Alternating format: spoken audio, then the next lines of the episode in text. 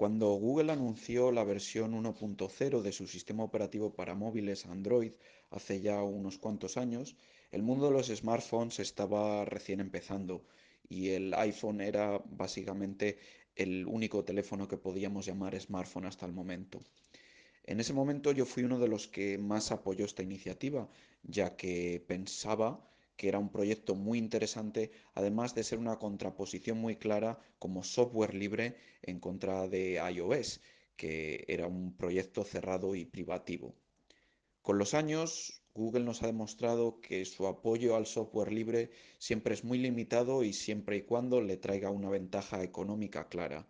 Actualmente, las versiones de Android siguen saliendo como software libre, pero para que tenga una funcionalidad completa, y esto quiere decir todos los servicios de ubicación, de actualización funcionen, está ligado a los servicios de Google, los cuales son privativos, no es software libre, igual que cualquier, cualquiera de otras de las aplicaciones de Google, que son cerradas, ninguna son software libre. Con lo cual, un teléfono que solo instale Android eh, la versión libre no tiene acceso a una experiencia completa.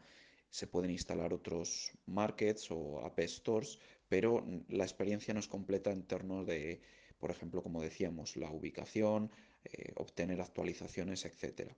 Esto nos lleva a que la mayoría de los teléfonos que se venden en el mercado actualmente tienen una versión de Android cocinada por el fabricante que en muchos casos no se actualiza más allá de pasados los dos años, exponiendo a riesgos de seguridad a todos sus usuarios. Además, la privacidad, como digo, es comprometida en eh, nada más activar los Google Play Services. Incluso desactivando, realmente no sabemos toda la información que se manda, tanto a Google como a los fabricantes que añaden sus propios servicios privativos a los teléfonos. Si tenemos en cuenta que la mayoría de la gente no tiene el tiempo, la energía o el conocimiento para instalar eh, ROMs cocinadas de Android que hagan un énfasis en la privacidad, esto nos queda con que cualquier teléfono móvil o smartphone que compremos en la actualidad, ya sea de eh, tenga iOS o, o Android, utiliza versiones privativas, no es software libre.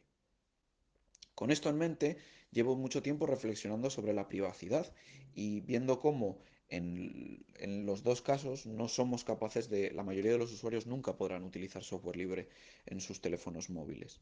En este caso me planteo, ¿qué sistema operativo de los dos tiene mejor privacidad a la hora del usuario? ¿El sistema operativo creado por una empresa que se dedica a recolectar información y venderte anuncios o una empresa que en principio no tiene esta necesidad? Por eso abro los comentarios para que podáis decirme tanto aquí como por, por Twitter qué es lo que pensáis.